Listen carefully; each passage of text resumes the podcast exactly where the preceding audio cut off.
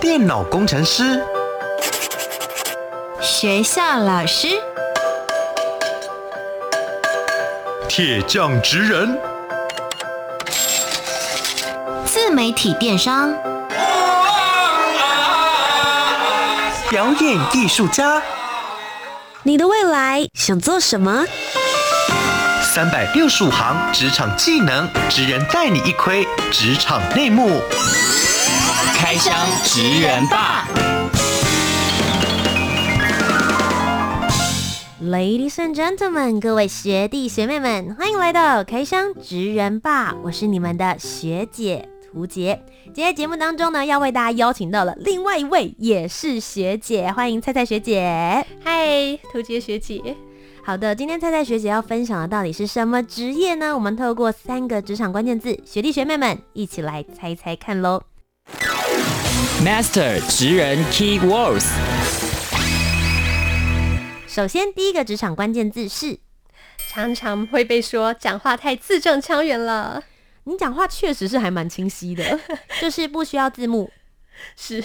这样其实是蛮好的啊，是觉得不错。可是会常常会被说，你到底在做什么工作啊？为什么要这样子讲话呢？可能很多人就会猜说，是不是因为是记者、主播、节目主持人？因为大家没办法没有字幕的状况，或是在直播的状况之下，希望让别人可以直接听得懂他做的是这个职业吗？第二个职场关键字，一起来对对答案。身边有很多外国人，为什么会有很多外国人？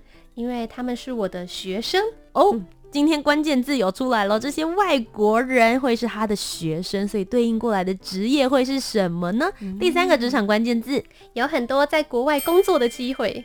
哇，刚刚讲到了有很多外国人的学生，所以有可能是在台湾碰见他们，也有可能会是在国外。是，如果学生来不了台湾的话，就是我出去喽。好，他出去到国外，相信大家现在心里一定都会有说，我知道一定是老师。但是教什么的老师呢？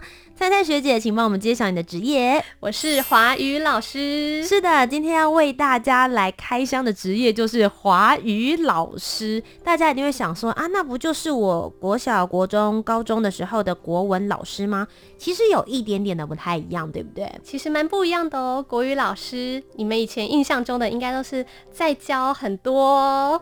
呃，文言文呐、古文呐、还有一些新诗的赏析什么的。可是如果教外国人的话，就完全不一样了。比如说，就跟才哪里不一样？呃，看起来为什么会用起来？是跟站起来一样吗？这些我们从来没想过的问题，都会变成我们要教学生。哇塞，这好难哦！因为有的时候，我觉得在教华语的时候，你要用的就是所谓的日常跟口语，你要让他真正能够使用这个语言。跟你要把它拿来考试的知乎者眼主持受词，这其实是一个完全不同的概念。究竟你要怎么样成为一个华语教师？成为华语教师之后，又是在一个什么样子的职业环境当中工作呢？今天就为大家一起来开箱。职人百科 menu，我是菜菜，我是华语老师，教外国人中文，是一个常常会不停反问自己为什么中文会这样说呢的工作。我们可以在台湾教中文，也可以在国外任教。不管在哪个地方工作，我们的目标都是要让学生会说中文，并透过中文去达成他们想做的事。我们需要讲话字正腔圆，也需要不停吸收中华文化知识，让外国学生可以更认识中文的一切。那么，首先一开始想要问一下蔡蔡学姐，也是蔡蔡老师，你一开始的时候怎么会接触到华语教师这个职业？你是对于教育很有热忱吗？是我当初。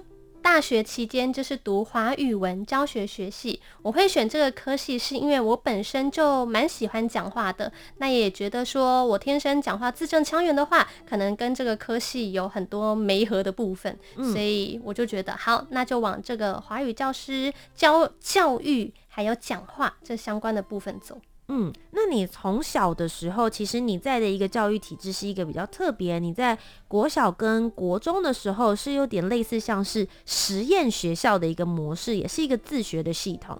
是我从小六到国三是读宜兰的人文国中小，那间学校呢，它是一间体制外的学校。体制外的意思就是跟我们传统主流的学校不太一样，嗯、比如说我们并不会有考试，然后也不会照着。呃，一年有两学期的模式，我们有四个学期，那同时也有各式各样的校外教学机会。嗯，所以其实在这段过程里面的时候，你会不断的去探索。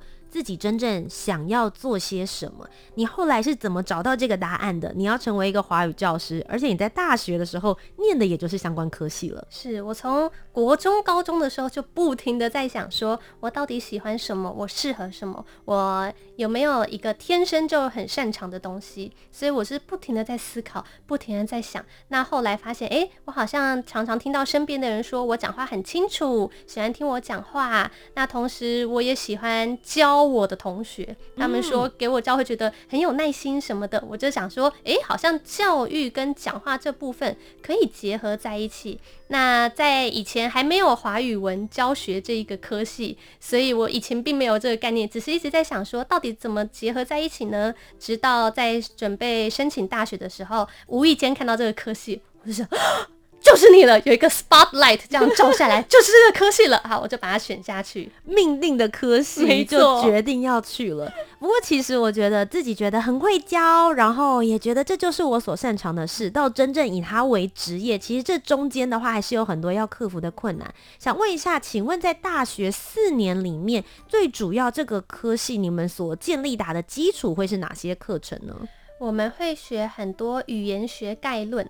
这个概论呢，就是会让你知道说，呃，中文我们主要是研究中文嘛，中文这个语言它是怎么组织起来的，怎么架构起来的？你要分析说这个句子它可以是长成什么样的一棵树，我们都会说话树这样子。嗯，那还有我们也会学很多教育的方法，比如说呃教学模式，像是有呃沉浸式教学。还有情境式教学，各式各样的教学模式，让你知道说以后我在带一个班级或是在带一个学生的时候，用什么模式教他比较适合。嗯，那我很好奇，你们整个班上，或者是整个系的学生里面，后来有多少人是真正以华语教师来作为他们的职业的？就我所知的，其实好像不到一成哦。虽然还蛮多老，呃，还蛮多同学会走教育相关的科系，嗯，可是真正是华语老师的人不多。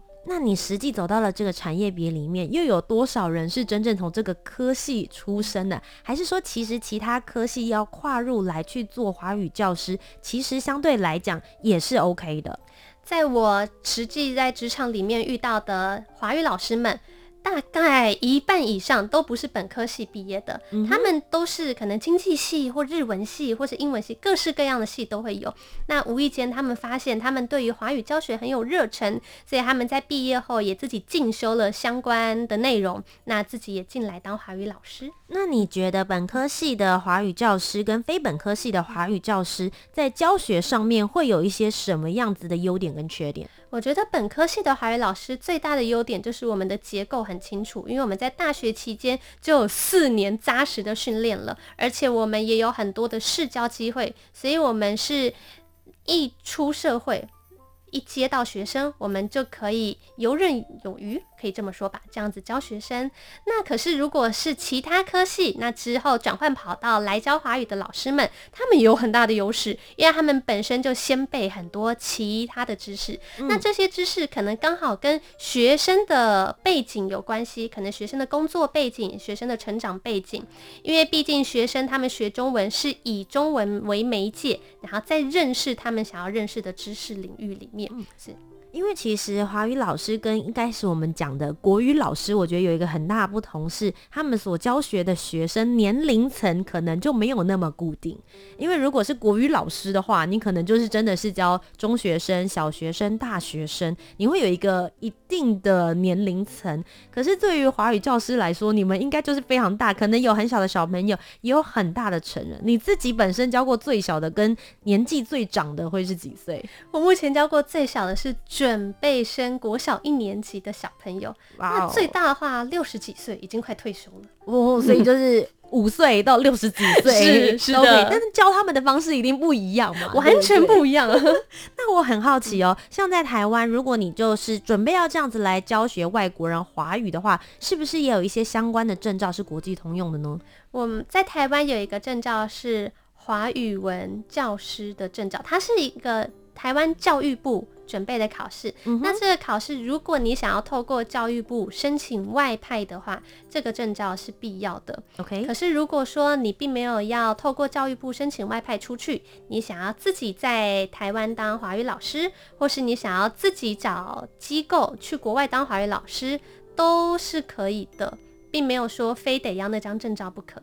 OK，那我们接下来呢就要准备走入这个职场生涯了。做好了这些准备，也许你也考到了你的华语教师证。接着我们就要准备接学生，或者是找到相应的学校，能够在里面进行教学。问一下蔡蔡老师，你当初是怎么样找到你的第一份华语教师工作的？我的第一份工作是在数字银行上面找到的。其实，在数字银行里面会有很多派遣公司，这个派遣公司其中一个媒合的部分呢，就是媒合在台湾工作的外国人以及华语老师。所以我是在这样子的派遣公司里面，然后接到许多 case。想要偷偷询问一下，像这样子一开始有点类似像是家教媒合的感觉嘛？通常薪水会落在什么样子的区间？如果是刚开始的话，其实真的不高哦，大家要有心理准备。嗯，我觉得就是比我们的呃政府规定的时薪再高一些。所以可以透露大概一个小时的时薪会是多少吗如果是刚入行的话，差不多是一百五到三百。？OK，一百五到三百块之间，然后可能你还要自己去找到这样的场所，或是到学生的家里面去进行教学。是的，OK，那这是你一开始的时候找到的工作，但后来你也有提到，这个工作其实不只是在台湾可以教在台湾的这些外国人，你也会到国外去进行工作。你后来也到日本那一边去进行教学了。你是怎么样找到这一份工作的呢？嗯、呃，我之前在台湾参加了一个日本联合征才的活动。那在这个征才活动里面呢，有非常非常多间公司，其中一间公司呢是是类似日本的补习班，然后他们叫做预备校。预备校就是他们希望让之后的日本学生来台湾读大学，取得台湾大学的学历。嗯，所以我在那里面面试，第一次面试就是现场面试，第二次呢则透过线上面试。那面试通过后就由公司分派，所以我就被派到了冲绳教中文。哇哦，一开始到冲绳教中文的时候，有遇到什么样子的 culture shock 吗？我第一个遇到的应该是语言的部分，嗯，因为虽然刚开始我真的是只会会一点点日文，可是我想说，就算日文没那么好的话，多多少少还是可以用简单的英文辅助吧。结果到了呃教学环境后，我才发现，哇，好像英文可以帮助到的部分不太大。那我也不能怪说是学生不懂英文，因为本来我就是在日本，那他们就是日本学生，所以我就。痛定思痛，我就知道，如果是老师准备要出国教中文的话，不管你是你的中文教得多好，你多少都还是要知道当地的语言怎么说。这不只是让你的生活更方便，也是一个让你呃对自己的工作敬业的态度。是，那你在那边教学的时候，跟比起在台湾境内教学的话，你觉得在学生群上面有些什么样子的不同？嗯，在台湾的外国人，他们有很多听中文的机会，所以他们就是沉浸在中文的环境里，那他们会学得比较快，然后也比较多机会可以使用到中文。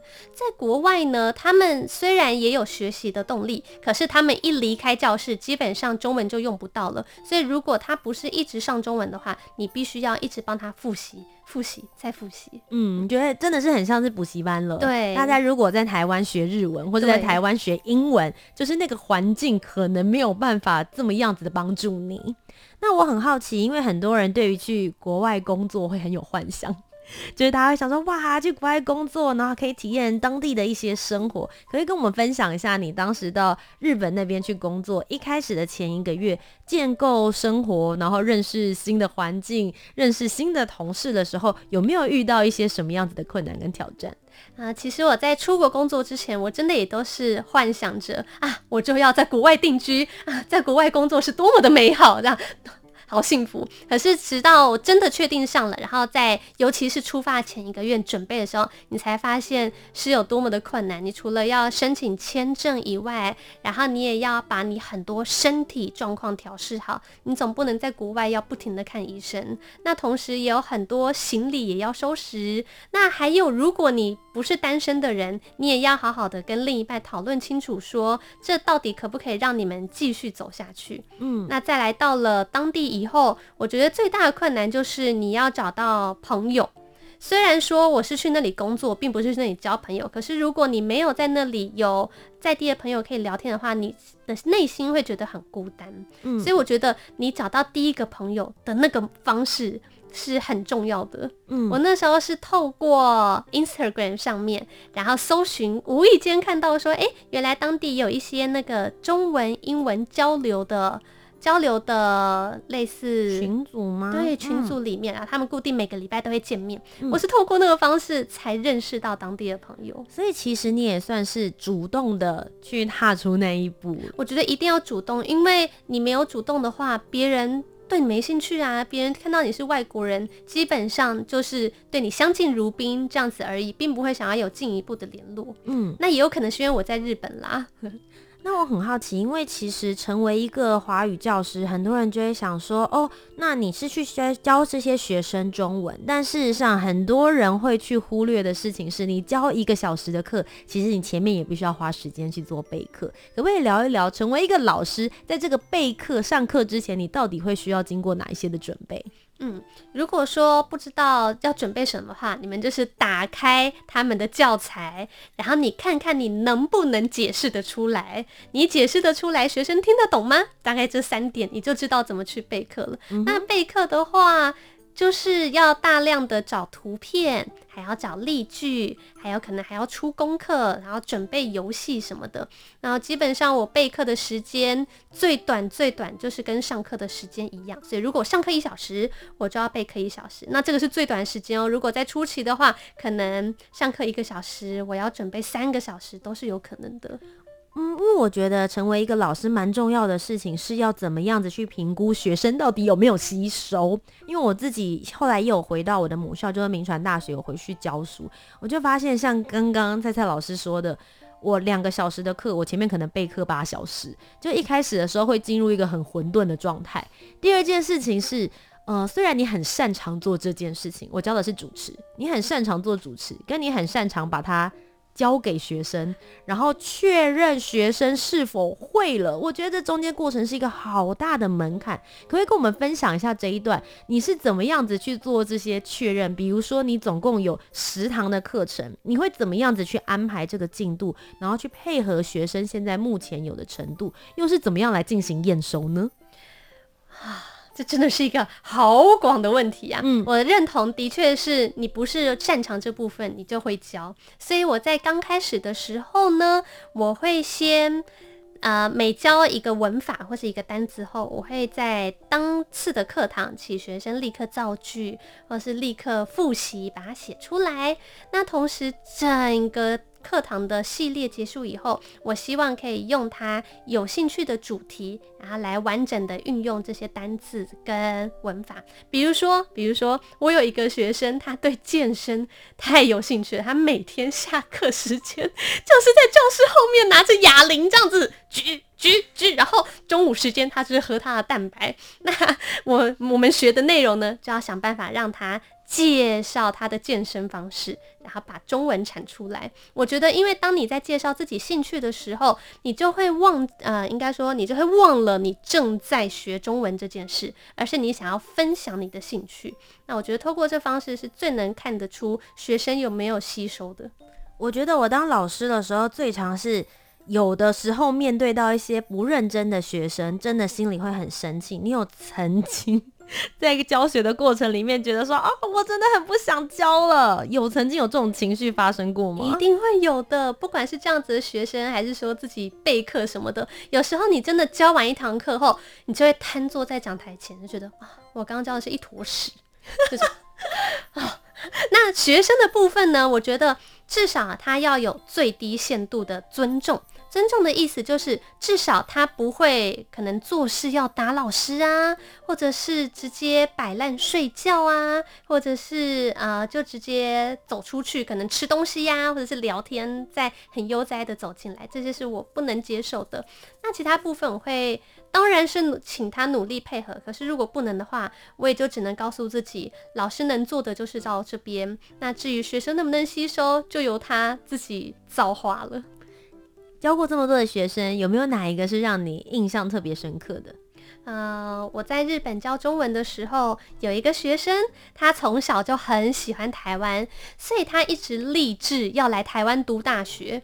那他在冲绳上课的期间，常常问我各式各样奇怪的问题。他说：“老师，我听说高雄人会两段式左转。”他说：“那个高雄的两段式左转是什么？”然后或者是老师，我听说台湾有什么马路三宝？什么是三宝？好，啊，老师，我听说，呃，台中人跟台北人的结尾不太一样，一个是妈，一个是妮，哪里不一样？就问各式各样的问题，我就觉得好有趣。其实比起我们教学生，呃。标准的中文，他们更有兴趣的是学一些台湾的文化跟一些日常的生活用语。那其实你刚好提到的是在日本这一边教到的学生，他们对于台湾的文化很感兴趣。但有一些外国人他已经是在台湾了，像你现在的话教学的很多就是在台湾的这些外国人，有没有让你觉得他们的发问也是很有趣的？有啊，像我之前我有一堂课，里面有个单字是茶馆，是那个猫空的茶馆，然后你可以静静的品茶，很悠哉的地方。结果他说：“老师是那个西门的那个吗？西门呐、啊？西门”前一阵子疫情爆发的那个，我说不是不是那个叫茶室，虽然茶室原本的意思也不是你说的那个意思，就是他们会吸收到很多很多课本里面不会学到的内容。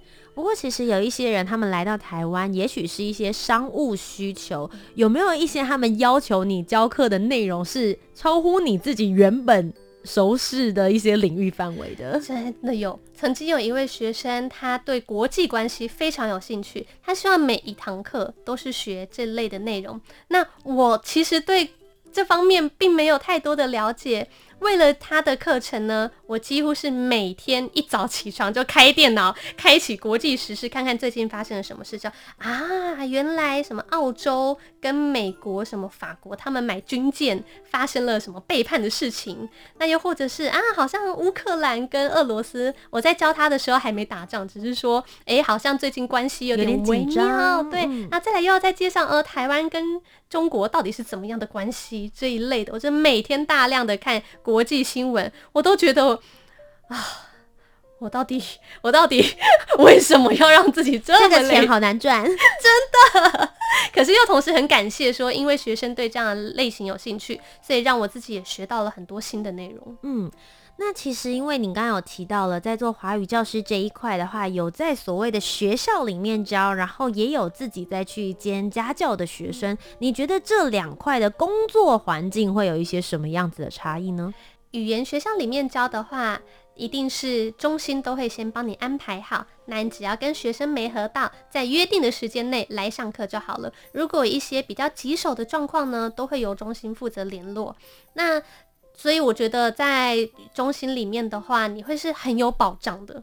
那同时呢，如果是自己接案，最好的好处就是钱比较多，因为你中间不会被抽成。可是所有事情都要你自己来，从接洽，然后到协助买课本，然后到可能如果学生需要收据，还要开给他之类的，所有事情都要自己来。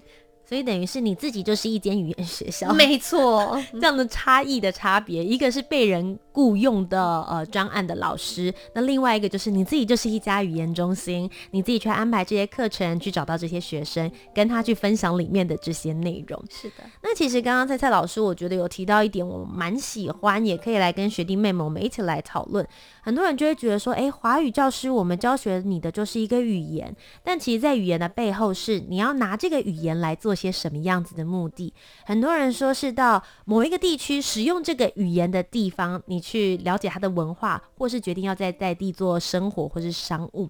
那你自己在教学的过程里面，你的观察，觉得这些外国人，如果你要教他们有关于这个华语或是台湾的文化，你觉得你会最想要跟他们讲的事情是什么？通常会想要先讲的就是夜市，因为台湾的夜市太有名了，而且我觉得很少人会抗拒，啊、会对吃的东西抗拒。所以，比如说珍珠奶茶、鸡排啊，或者吓吓他们臭豆腐啊、猪血糕啊，这些都会很有话题，学生都不会睡着。那我想问一下，你现在有教过多少种不同国籍的学生？那他们分别在学习上面有些什么样的不同的特点？嗯，我大概教过十几个不同国家的学生吧。如果以归类来说的话，我觉得亚洲的学生普遍都很认真。不管是东亚还是东南亚，嗯，这他们都会很积极的上课，而且是比较喜欢老师不停的给他们，然后他们不停的吸收。而西方的学生呢，比较是透过表达他们自己的想法，还有他们的建议来学习，所以两个备课方式非常的不一样。你觉得做这个职业最有成就感的时刻是什么？当然就是学生从零到可以说出中文，尤其是说出“老师很漂亮”的这种句子的时候，想啊，没错没错，我教中文教得很值得。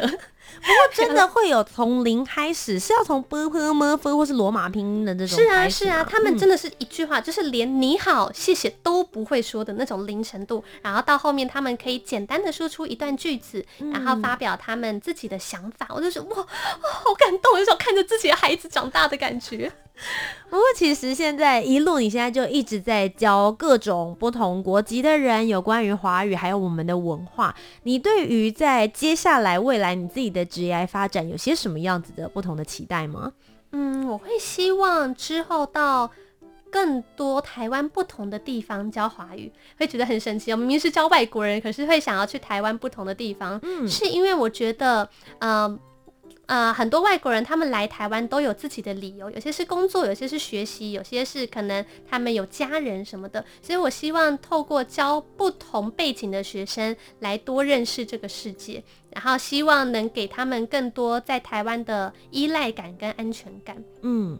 那今天呢，在开箱职人吧的最后，也要请我们的蔡蔡老师来帮我们解惑一下。如果今天真的有学弟妹们听完了节目之后，就说好，我也想要成为一名华语教师的话，你会建议他们可以念大学念什么样子的科系，或者应该要修习哪一些的技能，做好哪些心理准备，才适合成为一名华语教师呢？我觉得大学期间不管读哪一个科系都可以，但是在教学的话，第一步一定要先学的是拼音，是汉语拼音哦，因为外国人基本上不会学注音。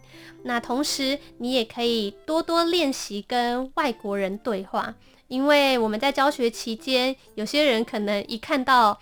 陌生的脸孔，他们就不知道该说什么，所以我觉得多多和外国朋友说话也是一个很好的方法。那最后就是呃，练习讲话慢一点，然后清楚一点，这样子能让学生更听得懂。那最后是心理素质呢？你觉得他们应该有些什么样的个人特质才适合从事华语教师这个职业？我觉得最大的特质就是你是乐于学习新的事物，你乐于呃认识新的文化。当你听到新的文化，然后听到新的世界观的时候，你会觉得哇，好有趣哦，而不是那种我觉得毁三观。我觉得我还是回家做我原本的事好了。因为我认识的华语老师基本上大家都很乐于认识这个世界。然后想要知道更多更多的事情，我觉得保持这种好奇心、学习，然后你听到学生说的话，然后跟他交流，你会觉得哇，这工作好有趣。保持开拓的心胸，因为有的时候其实华语教师也许就是引领的这一位外国人，这个外国学生去认识台湾文化或是华语文化里面的第一道门。其实你就是介绍给他们最重要的那一个契机。没错，今天非常谢谢我们的菜菜老师来到节目当中，为各位学弟妹们开箱了华语教师这个职业。如果大家也想要了解更多他在华语教学这上面的相关心路历程，甚至他之前呢也有去徒步环岛，现在也在徒步环离岛的这些经验的话，大家可以在哪些社群上面找到你呢？你们可以在 Instagram 或是 FB 粉砖上面搜寻菜菜老师，姓氏的菜就可以找到我喽。今天非常谢谢菜菜老师来到我们的节目当中。那么各位学弟妹们，我们今天就要下课喽。我是你们的学姐涂洁，我们下周节目再见，拜拜，拜拜。